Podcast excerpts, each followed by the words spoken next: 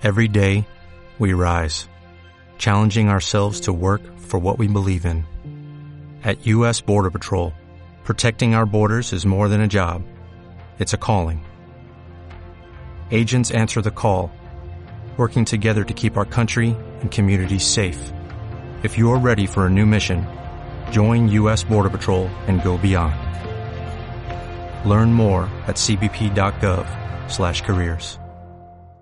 Hola a todos y todas, volvemos de nuevo una semana más, deseando contaros un montón de cosas nuevas. Además, tenemos una sorpresa alucinante. Se incorporan al programa dos integrantes nuevas, Denise Natalia Menéndez y Aroa Ramos Márquez. Estamos muy ilusionados de tenerlas con nosotros. Además, estamos súper contentos porque es la semana del amor en nuestro cole. Ya sabéis quiénes somos, ¿no? Pues bueno, que empiece un nuevo programa de... Radio Safe San Pedro. Pues como en cada programa, empezamos con la sección que más os gusta y más nos sorprende. ¿Por qué nos sorprenden? Pues verán, porque en cada entrevista, que ya llevamos 36, que se dice pronto, descubrimos la cantidad de personas importantes que viven en nuestra localidad, municipio o provincia. En este caso se van a quedar alucinados, porque es alguien muy conocido, muy querido y con una trayectoria impresionante. No vamos a decir el nombre, pero sí vamos a decir que tenemos con nosotros a una persona conocida a nivel nacional e internacional. Deportista profesional con una medalla de oro y una medalla de bronce en campeonatos mundiales. Dos oros, dos platas y dos bronces en campeonatos europeos. Un oro en unas Olimpiadas. Seleccionadora nacional desde 2001 a 2014 y desde 2014 directora técnica de la Real Federación Española. Siendo seleccionadora nacional, también ha conseguido un oro y dos platas olímpicas, cuatro oros y dos bronces en las Grand Prix, nueve oros, siete platas y veinticuatro bronces en mundiales absolutos, diecisiete oros, trece platas y diecisiete bronces en europeos absolutos. En fin, Creo que aunque no hayamos dicho que es mujer y que su disciplina deportiva es taekwondo, todos saben que solo nos podíamos referir a una de las mujeres taekwondistas y, por supuesto, deportistas de nuestro país. Y encima es de San Pedro. Ella es, sin duda, Elena Benítez. Muy buenos días, Elena. Le queremos agradecer que haya aceptado nuestra entrevista. ¿Cómo está?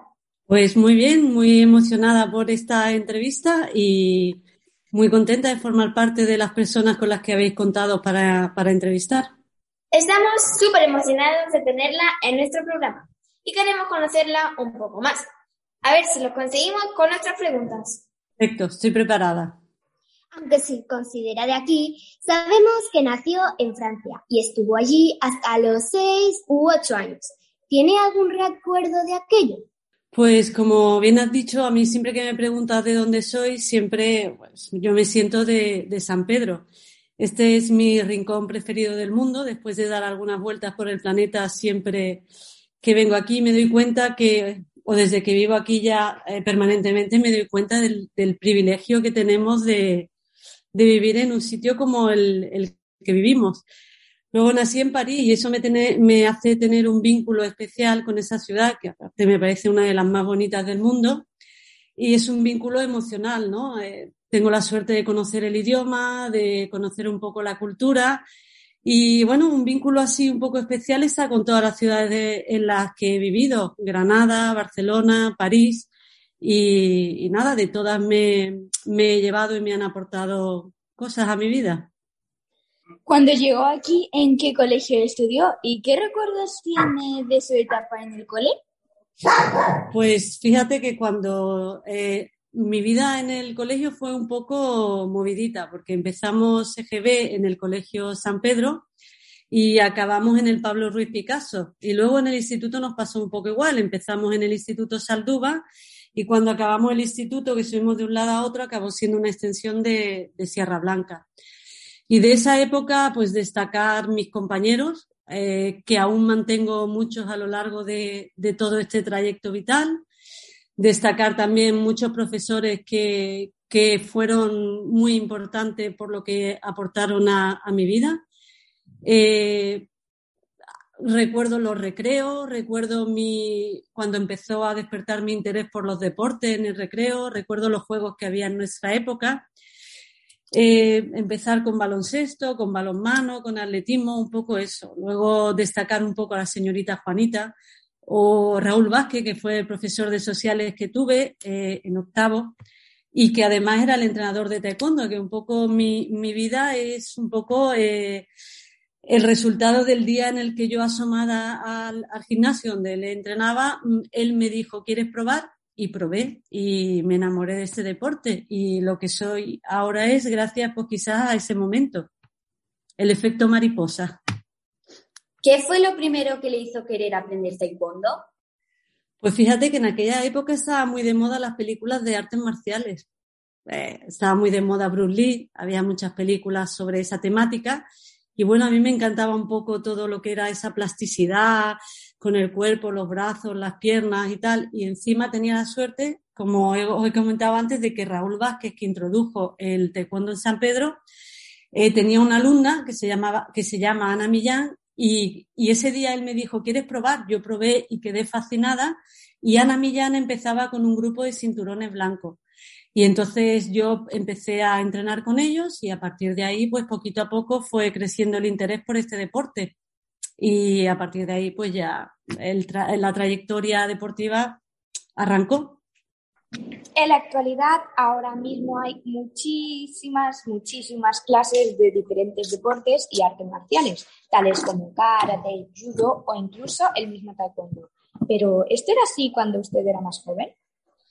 Pues la verdad que no, en, en, esa época era un poquito más complicado, sobre todo para las chicas, entrar en ciertos deportes que eran como muy masculinos y había que transgredir muchas normas y muchas ideas ya y muchos prejuicios para hacer lo que realmente queríamos hacer.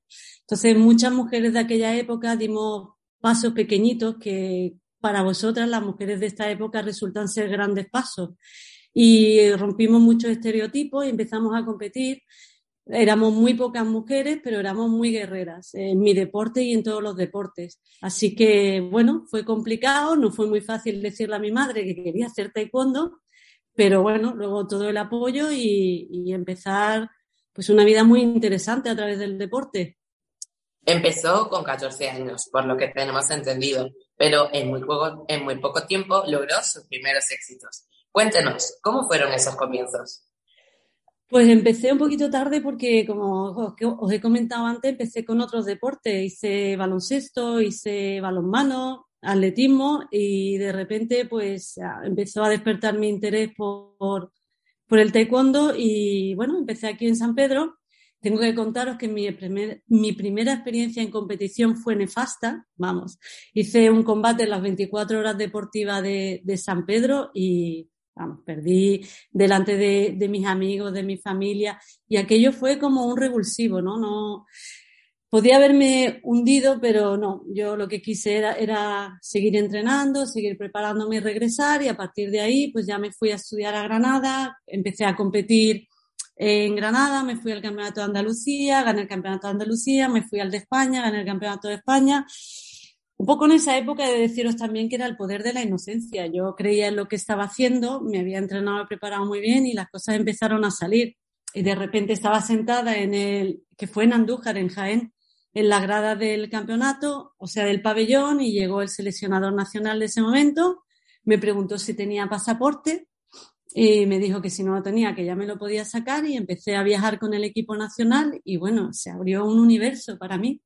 Y así empecé ya con el equipo nacional a salir a, a campeonatos y ya a dedicarme un poquito más en serio. Llegaron las Olimpiadas de Seúl, que fueron las primeras, y me ofrecieron una beca deportiva en el CAR de San Cugat. Y eso fue en el año 1989, justo después de la Olimpiada de Seúl. Y allí me fui, y allí estuve 12 años de deportista, 12 años de entrenadora en el 2014 me ofrecen la dirección técnica de la federación y tuve la oportunidad, porque me moría de ganas ya de volver para San Pedro. Y aquí estoy. Bueno, y en 1989 llega su primer reconocimiento mundial, medalla de bronce. Tercera del mundo. Madre mía, ¿cómo se siente cuando sabe que es la tercera mejor del mundo? Pues sientes que tienes que seguir entrenando para ser la segunda o la primera mejor del mundo, pero justo después de perder eh, ese combate, eh, eh, te quedas triste porque quieres seguir avanzando en la competición, pero luego te das cuenta de lo que has conseguido, de lo importante que es. Si al final la competición es ganar y perder, es imposible ganar siempre.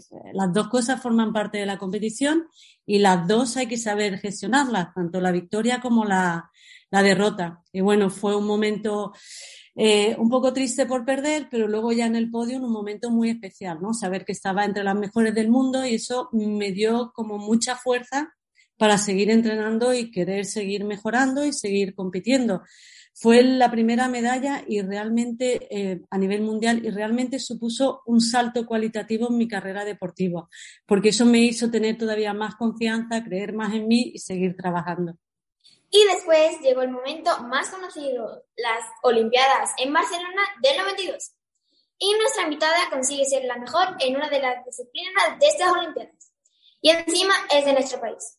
Pero, Elena, queremos preguntarle, ¿cómo son unas Olimpiadas?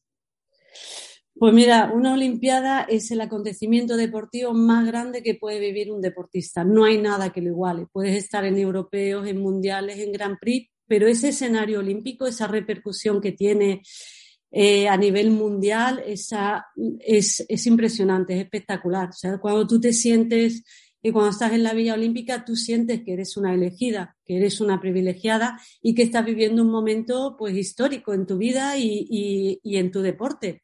Y que, bueno, que todo lo que salga de ahí eh, va a ser positivo.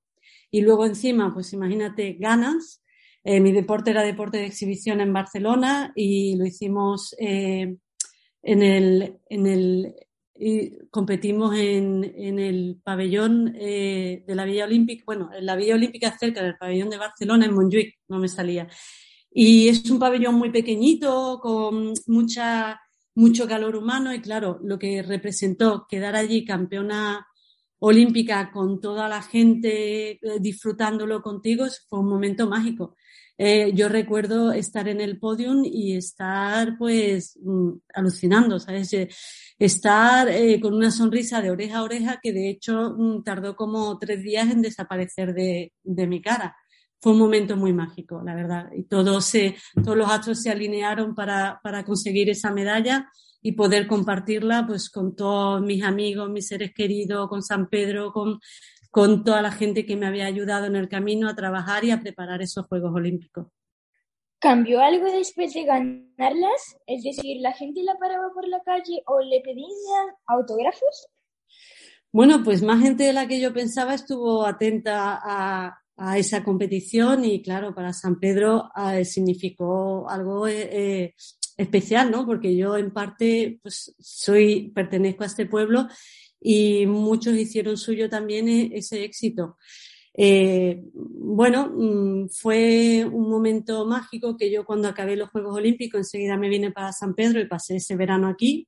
Invité a los amigos que me habían ayudado a entrenar, que prepararon conmigo en Sierra Nevada en una concentración los Juegos Olímpicos y estuvimos aquí disfrutando de dos semanas y bueno, la verdad es que sí, que la gente me paraba, me preguntaba y, compartía un poco conmigo esa experiencia.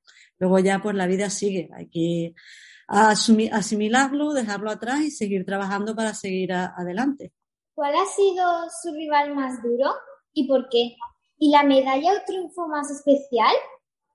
Pues mira, mi rival más duro a nivel europeo era una competidora de Grecia, se llamaba Morfo Dorsidum, que era también eh, muy fuerte, que era una competidora muy completa y casi siempre en los campeonatos de Europa nos encontrábamos. Y unas veces ganaba ella y otras veces ganaba yo. Era un poco una de las rivales que recuerdo más dura y que además recuerdo con más cariño porque nos hicimos muy, muy amigas. La suerte de, de, los deportes y de las competiciones es que tú vas conociendo mucha gente en el mundo y mucha de esa gente se va quedando en tu vida. Y luego a nivel mundial había una coreana en mi categoría que era tremenda. Fíjate que la llamaban la diabla, era muy, muy fuerte, igual. Igual eran combates que tú sabías que podía caer de cualquier lado, pero que sabías que iban a ser combates muy duros y, muy cerrado. Y luego, en cuanto a mi medalla más especial, sin duda, pues yo elegiría dos. Una es la de los Juegos Olímpicos de Barcelona y la otra la del Campeonato del Mundo de Canadá en Edmonton en el 99. Esa también, esa fue una medalla muy trabajada y muy especial. Como hemos dicho en la presentación, también ha sido entrenadora y, seleccionadora nacional. ¿Dónde se pasan más nervios? ¿Entrenando o compitiendo? Mira, esta pregunta es muy, es muy buena porque es cierto que yo, por ejemplo, pensaba cuando dejé de competir, claro, todos esos nervios de la competición, del día antes, del momento de antes, que luego desaparecen en el tapiz mientras estás haciendo el, el combate, eh, que tú tienes que aprender a gestionar, porque claro, al final la competición, los nervios los tiene todo el mundo. Luego se trata de que tú sepas gestionar eh, ese nerviosismo y sacar lo mejor de ti en esa, en esa situación. Pues cuando yo acabé de competir pensé, se acabaron estos nervios para siempre. Hasta que me senté en una silla de coach con la primera deportista que hacía de, de entrenadora. Y claro, y en ese campeonato me di cuenta que los nervios ya no eran solo míos y una vez y que se acababan cuando yo acababa de competir, sino que lo iba a tener una y otra y otra por tantos y tantas deportistas como iba a tener que hacer de coach en esa competición. Son nervios distintos. Tú sabes que te estás jugando pues tu trabajo, pero ya no solo tu trabajo, que puedes salir o no salir, sino los resultados de esos deportistas, las becas de esos deportistas, los anhelos de esos deportistas. Y claro, tú estás detrás de ellos dándole instrucciones que a veces salen y otras no. Afortunadamente salen más veces que no, pero bueno, así es. Y como última pregunta, ¿qué se siente que le pongan tu nombre a el pabellón deportivo de tu localidad? Pues mira, de todos los homenajes o reconocimientos de mi vida, deportiva, ese ha sido el, el más emocionante. Ese ha sido como algo eh, grande para mí, porque estar en San Pedro y que mi, que mi pabellón, que al final yo ya, ya tengo la costumbre, digo mi pabellón, que, que un pabellón y que el pueblo de San Pedro haya reconocido eh, toda mi trayectoria deportiva y haya querido agradecérmelo mm, poniéndole el nombre al pabellón, mm, pues la verdad es que ese es uno de los más emotivos de mi carrera, entre todos los reconocimientos. A mí me llena, parece un poco el rey, me llena de orgullo, me llena de orgullo tener un pabellón en mi pueblo con, con mi nombre, porque al final es un reconocimiento a toda mi trayectoria deportiva y a todo lo que yo le he dado, el deporte me ha dado y he podido ofrecer a lo largo de mi vida. A ver, yo, si os gusta el deporte, mm, el que sea, eh, la verdad que es un estilo de vida, a mí me ha hecho quien soy, al final me ha dado los valores que tengo y he tenido una vida muy bonita. Me siento agradecida al deporte, de verdad. Elena Benítez, esto ha sido todo. Nos ha encantado poder escuchar todo lo que nos ha contado sobre su carrera. Nos sentimos muy afortunados y le deseamos mucha suerte en sus futuros proyectos. Muchísimas gracias. Gracias a todos. Hasta pronto. Mucha suerte. Adiós. Adiós. Hola chicos y chicas, ¿os ha gustado esta entrevista? Yo estaba muy emocionada por hacerla. ¿Sabíais que el pabellón de deportes de San Pedro se llama como ella? Sí, sí, el pabellón de deportes Elena Benítez. Bueno, cambiando de tema muy bruscamente, ¿tenéis ganas de San Valentín? ¿Tenéis a alguien con quien pasarlo? Pues si es así, aquí tenéis un dulce para regalar a vuestras parejas o amigos. Esta semana os voy a enseñar a preparar unos brownies, pero con forma de corazón. Vamos a ver qué necesitamos. Los utensilios necesarios son cuencos, varillas manuales, una espátula, un cortador circular, papel vegetal y un molde con forma de corazón. Y para los brownies necesitamos 200 gramos de azúcar, 3 huevos, 100 gramos de mantequilla, 50 gramos de cacao en polvo y 100 gramos de harina de arroz.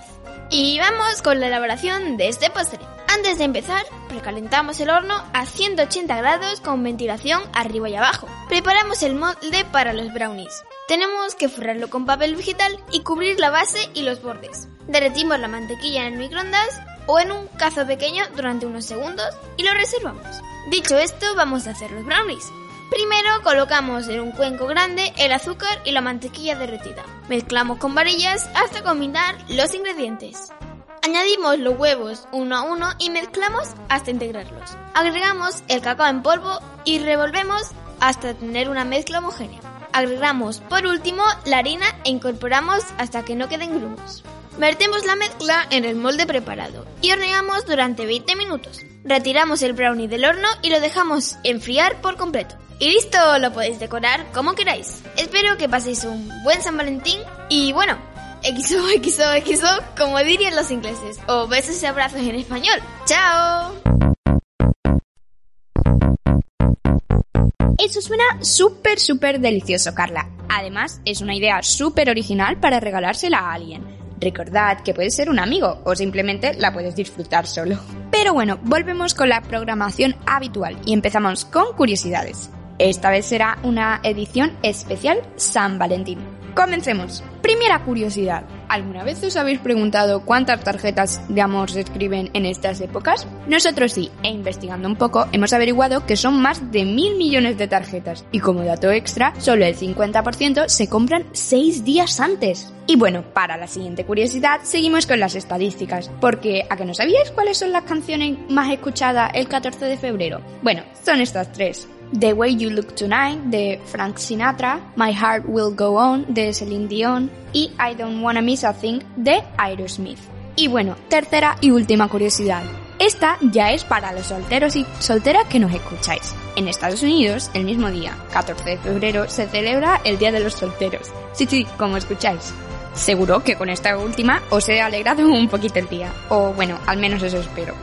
Y recordad, como dice un programa que le encanta a mi madre, el amor está en el aire.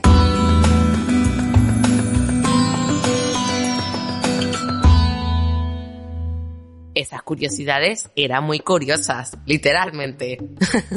bueno, pasemos a nuestra sección de hoy. Países. En este programa tenemos Tailandia, un país ubicado en el sudeste asiático. Tiene fronteras con Laos, Camboya, el Golfo de Tailandia, Malasia y Birmania. Su capital es Bangkok y su idioma principal es el tailandés. La bandera de Tailandia está formada por cinco líneas horizontales de colores rojas, blancas y azul marino. Tiene 69,8 millones de habitantes y sus ciudades más importantes son Bangkok, Chiang Mai o Ayutthaya al estilo Thai, o Tom Jung Kong. Algunas personas famosas de Tailandia son Lisa Manoban, Tammy Duckworth o Jens Soring.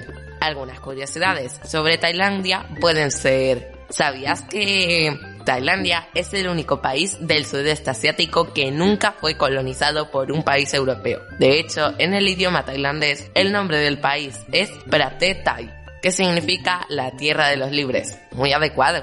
Tailandia es donde encontrarás las criaturas más pequeñas y más grandes. El mamífero más pequeño del mundo, el murciélago abejorro, llama a Tailandia su hogar también puede encontrar al pez más grande del mundo, el tiburón ballena, en aguas tailandesas.